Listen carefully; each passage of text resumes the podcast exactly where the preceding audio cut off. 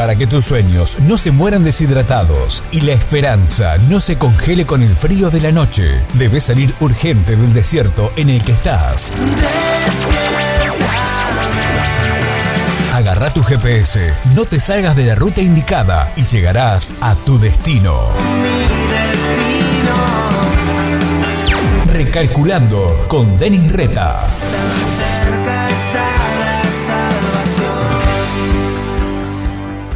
Determinada ocasión estaba Jesús hablando con unos judíos que habían creído en él, ya habían creído que Jesús era el enviado de Dios, pero la situación se empieza a poner complicada y tensa cuando Jesús les dice, para que ustedes sean verdaderamente mis discípulos, tienen que hacer al pie de la letra, tienen que seguir las instrucciones que yo les he mandado.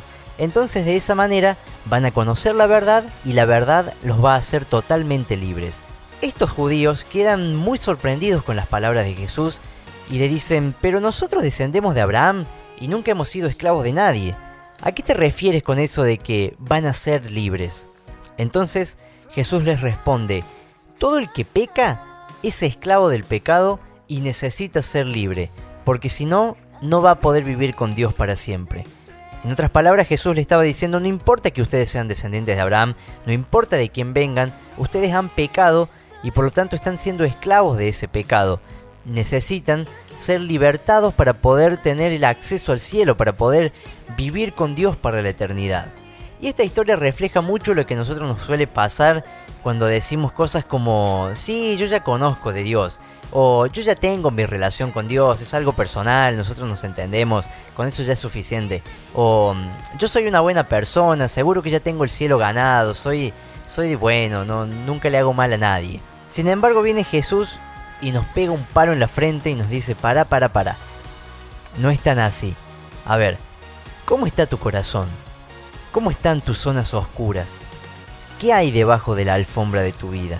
Y es que muchas veces nosotros creemos que por ser buenas personas, según nuestro criterio, ya es suficiente para estar tranquilos de que vamos caminando rumbo al cielo. Pero Jesús nos dice que el que peca es esclavo del pecado y... ¿Quién no pecó alguna vez?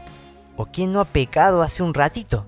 Qué difícil se pone la situación en ese momento, porque el filtro ya es demasiado exigente y ahí nos damos cuenta de que realmente necesitamos que Dios tome el control total de nuestras vidas, nos perdone nuestros pecados y nos ayude a vivir ordenadamente para poder ahí sí estar seguros de que vamos caminando por el camino correcto. No basta con ser hijo de alguien importante o de tener un gran título profesional o de ser caritativo con todos, sí o sí necesitamos aceptar nuestra condición. Necesitamos aceptar que nos hemos equivocado todo el tiempo, de que hemos pecado, de que le hemos fallado a Dios y necesitamos que venga Jesús y nos perdone de nuestros pecados y nos haga verdaderamente libres. Comunicate con Denis a través de Facebook en la fanpage Recalculando o encontralo en Twitter como arroba Denis Reta.